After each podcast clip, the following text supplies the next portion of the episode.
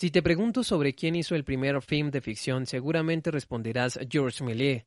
Pero si te digo que antes del viaje a la luna una mujer ya lo había hecho.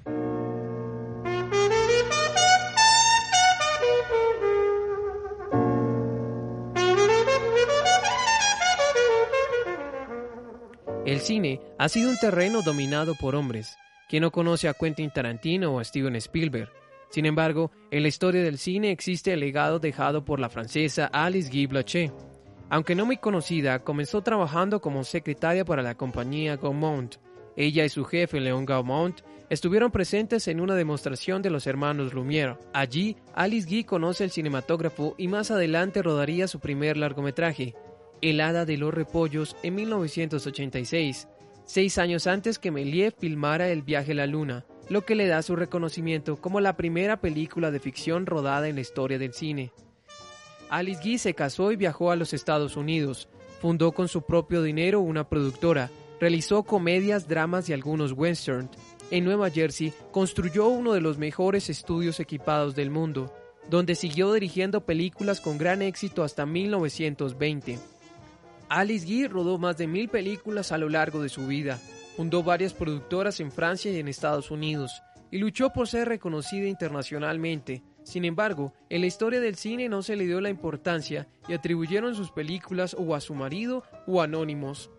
Alice Guy murió en Nueva Jersey, ciudad en la que ella había cambiado el curso de la historia del cine.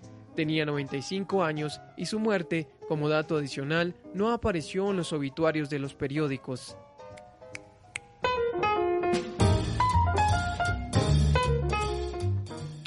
Hola, gracias por darle play a este podcast. Sabes, montarse en la película es entrar en la historia que vemos en la pantalla y es una invitación a compartir miradas. Bienvenidos a Montarse en la película. El objetivo de hoy es desmontar los estereotipos que la mujer ha tenido en la pantalla del séptimo arte. Por eso, este es un programa especial en el cual las invitadas nos cuentan los retos actuales del cine femenino y cómo llegar a romper los estereotipos. Eh, cuando yo llegué a Bogotá, que me encuentro con mis amigas de cine mujer, a mí, a mí yo era sí una mujer feminista, pero básicamente yo quería, era una cineasta en formación. Yo quería hacer cine. Patricia Restrepo nació en Cali, Valle del Cauca, en 1954. Ella nos cuenta que empezó en el grupo de Cali como aprendiz y más adelante se animó a escribir pequeños artículos en la revista Ojo al Cine. Es publicista de la Universidad Jorge Tadeo Lozano y actualmente es docente de la Maestría de Escritura Creativa de la Universidad Nacional. A finales de los 70 participó en la realización de cortometrajes y mediometrajes en torno a la mujer con el grupo Cine Mujer, junto con un grupo de mujeres que trabajaron con ella. En la década de los 70 fue miembro del recordado Grupo de Cali. En 1980 dirigió el cortometraje Paraíso Artificial, por la mañana de 1979 y Momentos de un domingo de 1985. Posteriormente estuvo al frente del programa Área Restringida y en 1990 fue directora del dramatizado Géminis.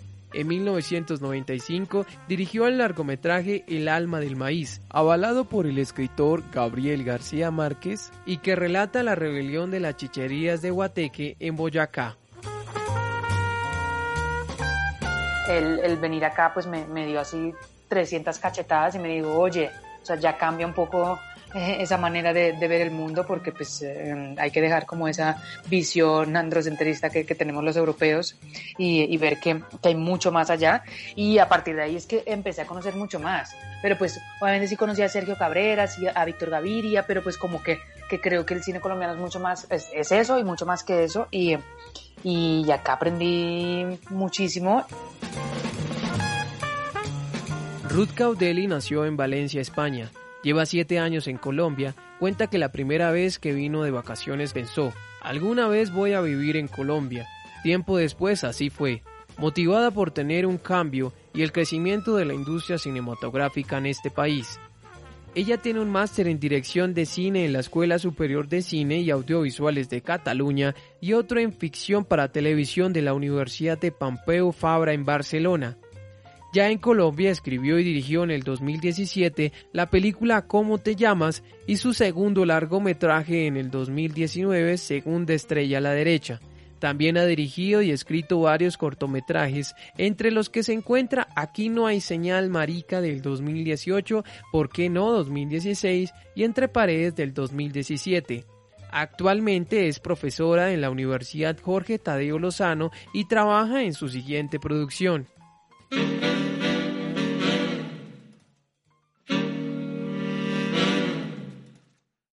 Nuestras invitadas.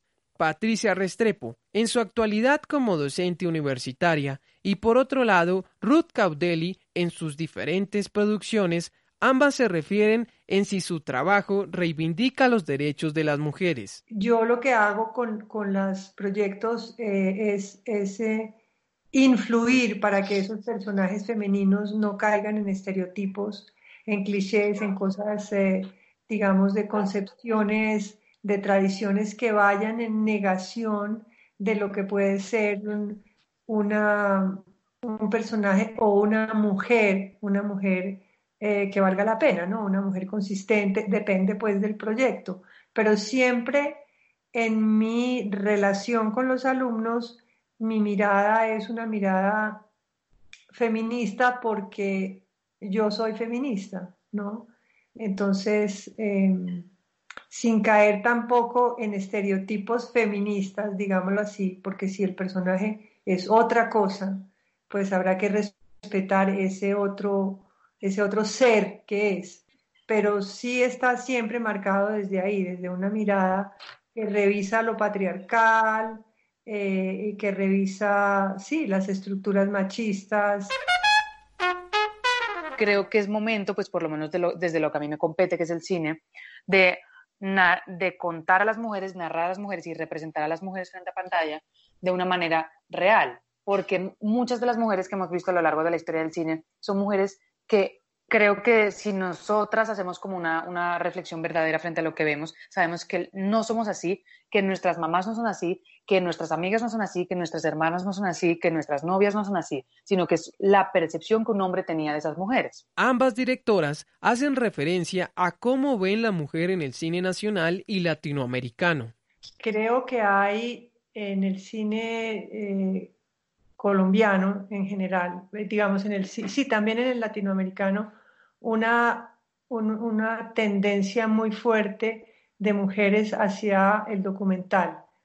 Eh, sí hay muchas más mujeres ahora que, digamos, en la época en que yo estaba más activa, em, en los años 80 y 90, eh, eh, digamos, ahora hay más mujeres con, creando, escribiendo, trabajando y hay mujeres eh, ingresando, digamos, a todas las ramas, a todos, hay mujeres fotógrafas, hay mujeres editoras, eh, directoras, eh, pero nos falta, todavía somos pocas y todavía siento que tenemos las mujeres como una especie de, de temor, digamos, de, de, lanzarnos a la ficción, a las, a las, a las películas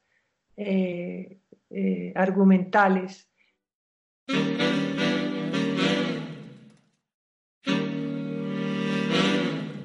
Entonces yo no siento que yo no siento que se esté representando a la mujer como realmente es frente, frente a pantalla. Y creo que es importante para las, para las niñas que van a crecer acá en Colombia que, que vean modelos reales de mujeres reales frente a pantalla. Una vez, eh, pues hay una frase que, que repito mucho, pero que me parece demasiado, demasiado diciente y es que no se puede ser lo que no puedes ver. Entonces estas niñas que van a crecer, van a, van a crecer pensando que no pueden ser muchas cosas, porque nunca han visto a un modelo o a un referente eh, al que puedan seguir. Teniendo en cuenta que estas directoras pertenecen a una temporalidad distinta, ambas coinciden en que en este momento es importante mostrar una mujer real. Entonces yo llego a Bogotá eh, y me encuentro con ellas y también llega otra mujer que ahora es escritora, que se llama Dora Cecilia Ramírez, que también venía de Londres, eh, también imbuida de estas ideas, y Rita Escobar. Somos esas cinco mujeres, se funda Cine Mujer, todas tenemos la idea de que queremos hacer cine y de que, y de que queremos hablar de la mujer de distintas maneras, pero queremos eh, eh, personajes femeninos que se parezcan a nosotras y queremos romper con los personajes femeninos de Hollywood, con los estereotipos. La, mujer es, eh, sexual, de la mujer objeto, de la mujer mala, digamos, sí, siempre eran como extremos, o la, o la puta o la santa.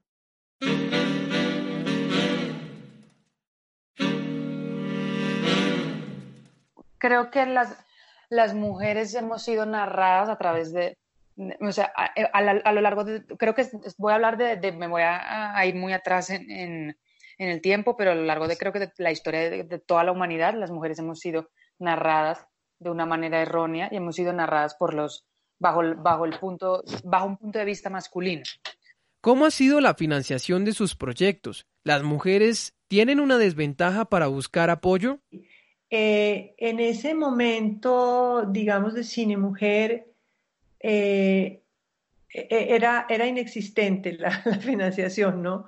Eh, hubo un momento en que existió Focine, que era como la, entidad anterior a, Proimágenes. Y entonces ahí, aplicando proyectos, logramos tener, em, digamos, un poco de financiación para algunos cortometrajes para algunos medios. Hay uno que hizo Eulalia, recibió plata, uno que hice yo, o el que hizo Clara Riascos. Recibimos apoyos que eran los apoyos que daba en ese momento, pero fueron muy luchados y fueron demorados, pero en realidad y en honor a la verdad, no era porque fuéramos mujeres, era porque todo el mundo tenía esas dificultades, ¿no? Para todo el mundo era muy difícil eh, conseguir, conseguir eh, platas.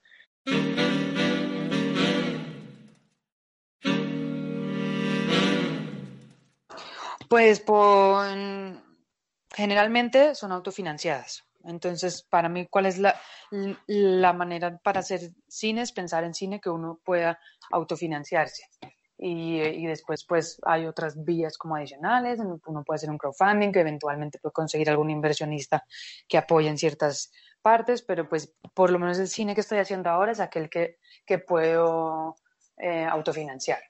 Entonces eso significa hacer, hacer largometrajes con presupuestos de cortos. ¿Y cuál es su punto de vista de la participación de los hombres en el cine femenino? Y, por ejemplo, desde Cine Mujer nunca dejamos de trabajar con hombres, nunca. Siempre nos interesó como esa cosa, ¿no?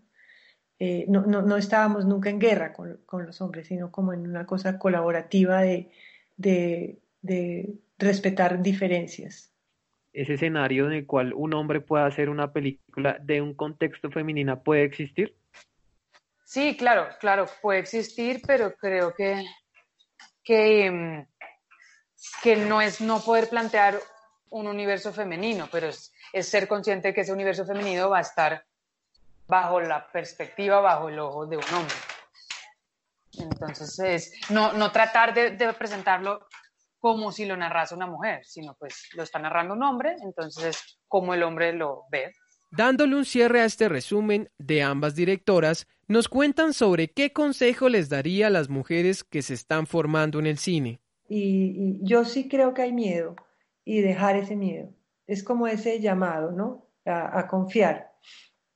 Esa sería una desde la escritura. Por supuesto desde la dirección también, ¿no? Porque porque estar parado frente a un grupo grande de personas eh, que dependen todas de lo que tú digas, eh, también es un riesgo, ¿no?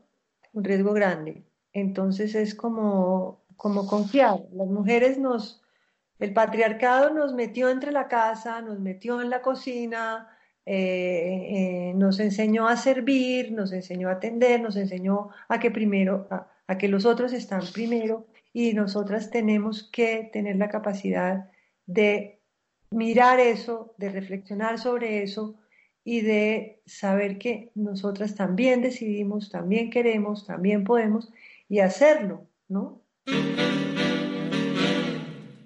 Que hagan cine, o sea, que no importa lo que, lo que nadie les vaya a decir, que no esperen a ganarse un fondo, que no esperen a que llegue un inversionista, que piensen en el cine que pueden realizar con lo que se tiene y con lo que se tiene, hay mucho por hacer.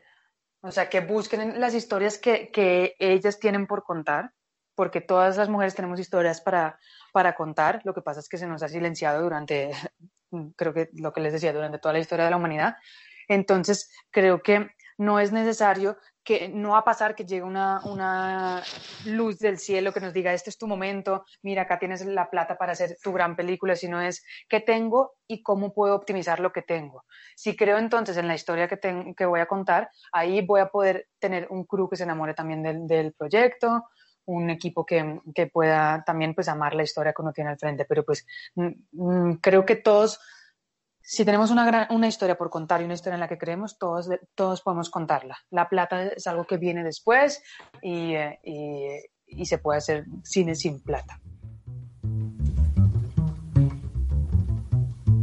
Si quieren escuchar más detalles de la entrevista sobre cómo Ruth Caudeli aborda el tema de la maternidad y la sexualidad en sus producciones, o por otro lado, Patricia Restrepo nos cuenta más sobre su paso por el grupo de Cali y el primer colectivo feminista de cine. La entrevista completa la encuentras en el podcast Montarse en la película, en las plataformas de podcast. Para más contenido, nos puedes encontrar en las redes sociales como Montarse en la película.